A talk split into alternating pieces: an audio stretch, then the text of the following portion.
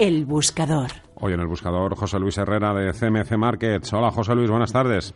¿Qué tal Fernando? Muy buenas tardes. Nos llevamos hoy al West Texas, al buscador. Vale, vamos a, echar un vistazo. Al West Texas.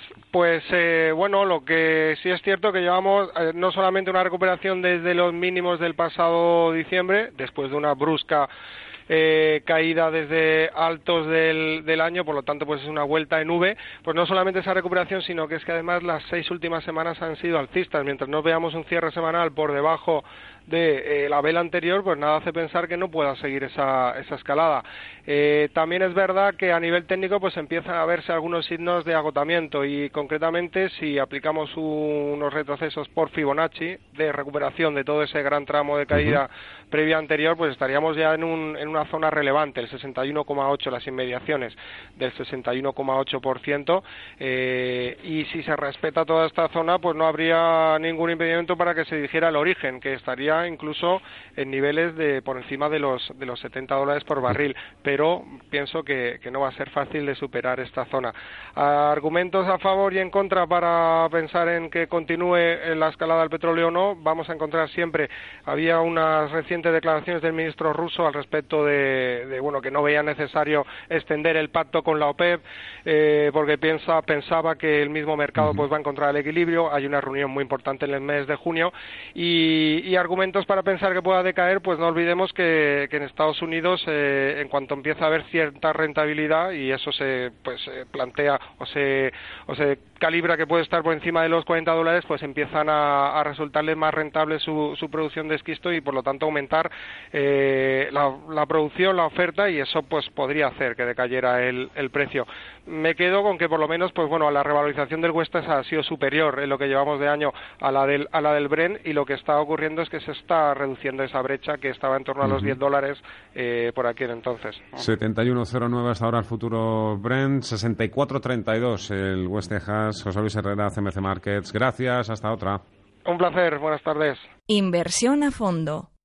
Saludamos a Andrés García Lega de Aspine 11 AFI. Hola Andrés, buenas tardes. Hola, buenas tardes. Bueno, hoy en Inversión a Fondo, un, fondo de Capital Group, ¿no? Así es.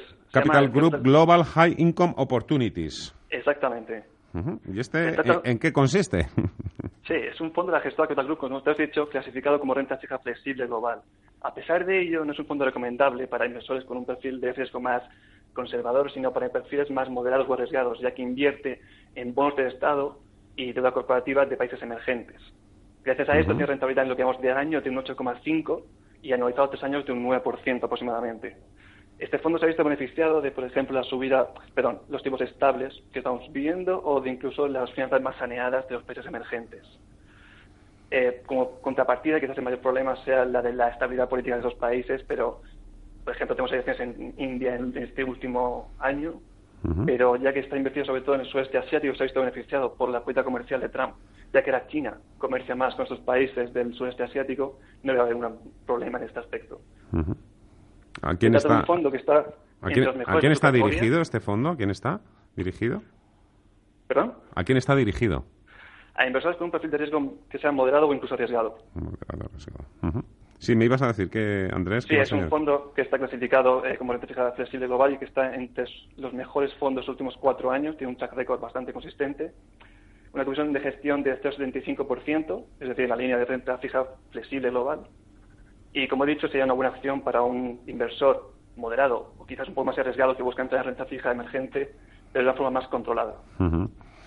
Oye, Andrés, otra pregunta que, te voy a hacer, que se sale un poco de, la línea, pero hoy toca día Banco Central Europeo. Los mensajes, las palabras de Mario Draghi, de alguna manera también eh, obligan a hacer una puesta a punto a la cartera de fondos de inversión o todo sigue igual. A ver, las declaraciones de Mario Draghi realmente como mucho para afectar sobre todo a los bancos, que son los que más se ven perjudicados por los tipos bajos de interés, pero realmente eh, la declaración de Mario Draghi de este, este mes de abril no es muy diferente al mes de marzo, así que no aporta realmente algo nuevo. Andrés García Legaz, a Spain 11, muchas gracias, hasta otra. ¿eh? A ti, buenas tardes.